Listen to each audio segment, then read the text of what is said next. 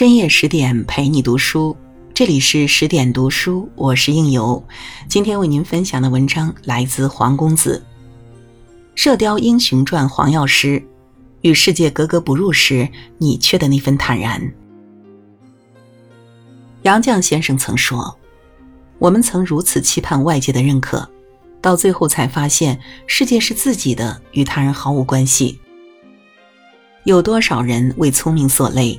反而看不透，被世俗浮华束缚。可是金庸笔下却有这样一个人，无论世界如何，唯独忠于自己的内心，爱他所爱，恨他所恨，放荡不羁爱自由，又从心所欲不逾矩。他便是桃花岛主黄药师，人称东邪。黄药师出场之时，已位列天下五大顶尖高手之一，能伤他之人没有。但这位高手有着其他几位天下高手都不具备的才情。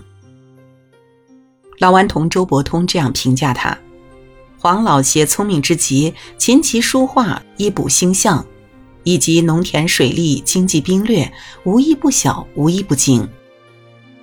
我们认识黄药师时，他便是一位师傅，一位丈夫，一位父亲。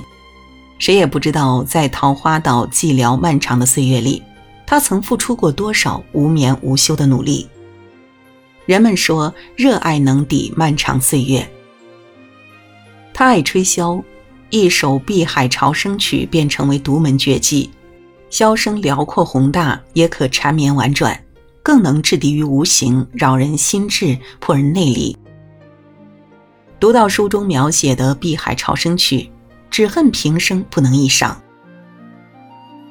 这套曲子模拟大海浩渺，万里无波，远处潮水缓缓推进，渐进渐快，其后洪涛汹涌，白浪连山，而潮水中鱼跃金浮，海面上风啸鸥飞，再加上水妖海怪群魔弄潮，忽而冰山飘至，忽而热海如沸，几近变幻之能事。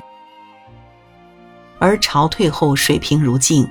海底却又是暗流湍急，于无声处隐伏凶险，更令领取者不知不觉而入伏，尤为防不胜防。他爱看花，一套落英神剑掌闻名天下，姿势优美如万花齐落，飘逸动人。他擅长医道，配制的九花玉露丸成为江湖珍品，曾经救下洪七公性命。他爱书法，便写得一手飘逸潇洒的字体；他爱诗词，每在情之所至时，便吟咏抄录前人诗词，令人感怀。他住在桃花岛，便将居处布置得玄妙异常。书中称桃花岛阴阳开合，乾坤倒置。老顽童周伯通透露，黄老邪精于奇门五行之术。他这些花束都是依着诸葛亮当年八阵图的移法种植的。桃花岛主黄药师似乎对自己所热爱的一切都愿竭尽全力做到最好。书里借黄蓉的眼光来形容黄药师精神文化、武学才华的丰富厚重。她既是黄药师之女，自幼便有无穷无尽的才技摆在她的眼前。再精妙的武功也不觉得稀罕，犹如大富大贵人家的子弟，自不如何将金银珠宝瞧在眼里。落花下舞剑，碧海里吹箫，才情满意的黄药师创造了江湖中最浪漫的武功，仿佛穷尽了世间女子对高手的全部想象。这样惊世绝艳的他，会拥有什么样的爱情？金庸在世纪新修版中对黄药师的爱情做了改动，加深了黄药师对梅超风的“嫩时相见早留心，何况到如今”。这首词是欧阳修写给不可爱恋的小侄女儿的，而黄药师反反复复一遍遍写下欧阳修这首词。黄药师娶了冯衡，中秋之时喝的大醉，竟然喃喃说。再没人胡说八道，说黄老邪想娶女弟子做老婆了吧？这或许是黄药师对现实的唯一一次妥协，而这次妥协酿成了无数人的悲剧。许多年以后，当黄药师遇见另一位不屑俗世的神雕大侠杨过，当杨过不顾世人之见，非要与自己师父成亲，他才感慨：“好啊，你这么想，可又比我高出一筹。”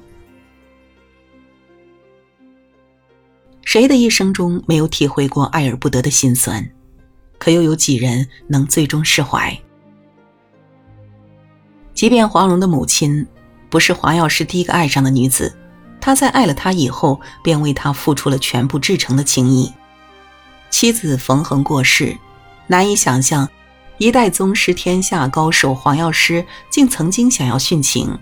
他为自己安排了最浪漫的死法。他极尽奢华地打造了一艘花船，却用胶水粘底，打算带着冯衡的遗体驾船出海。波涌周岁之际，按玉箫吹起碧海潮生曲，与妻子一起葬身万丈洪涛之中。周伯通嘲笑他：“你是习武之人，把夫妻之情瞧得这么重，也不怕人笑话？”黄药师说：“我这位夫人与众不同。”《诗经》里说：“出其东门，有女如云，虽则如云，匪我思存。”与众不同，或许是最低调却最深刻的诉情。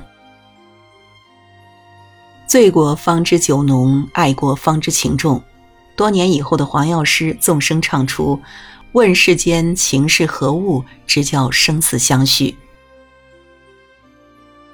是远胜于最伤情的痴恋仙子李莫愁的悲切。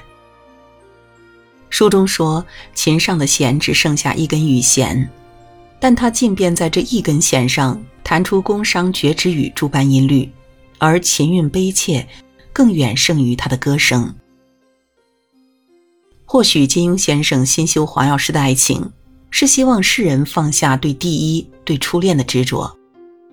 尽管你不是我第一个爱上的人。你却是我生命中最爱的人。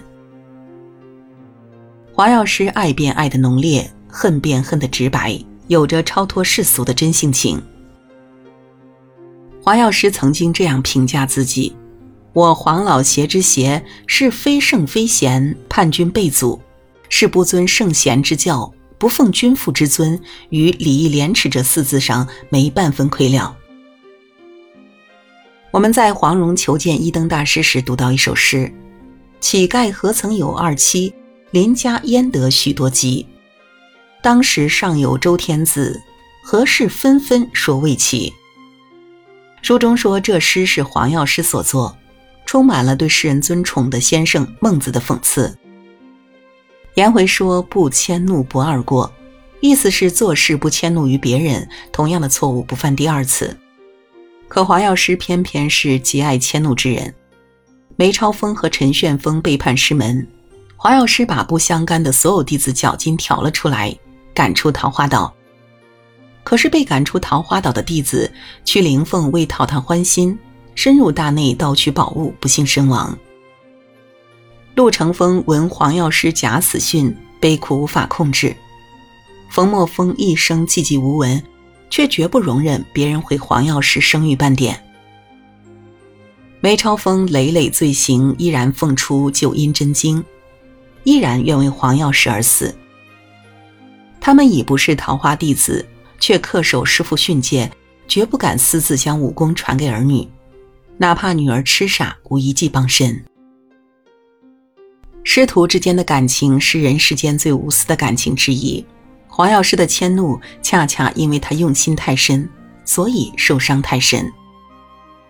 如果你背叛了我，我却不恨你，那我何曾爱过你呢？所以黄药师的护短，也在金庸笔下无出其右。黄药师平生最讨厌笨人，可只要是他的人，哪怕是痴呆的傻姑，他也要传其一身武功才学，护其一世周全。书中写道：“连黄蓉都深知黄药师若教授傻姑，要吃大苦头。”黄药师道：“嗯，我要教他武艺，还要教他作诗弹琴，教他奇门五行。你屈师哥当年想学而没学的功夫，我要一股脑的教他。”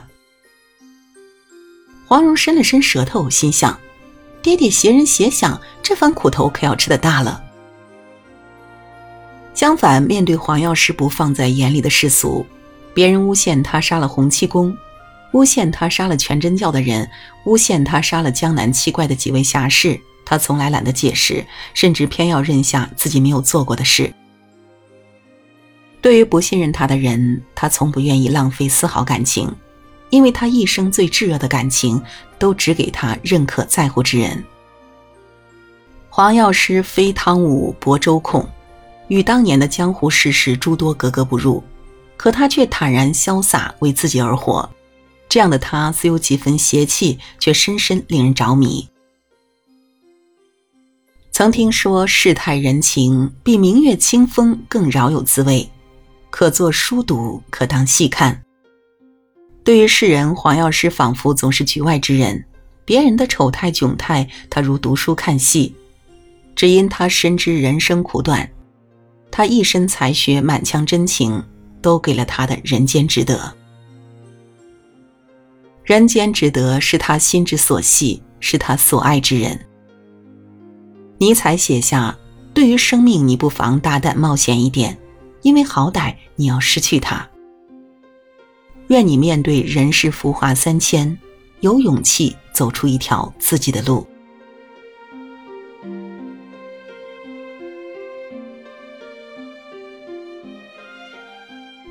好了，文章就为您分享到这里，更多美文请继续关注十点读书，也欢迎把我们推荐给你的朋友和家人，一起在阅读里成为更好的自己。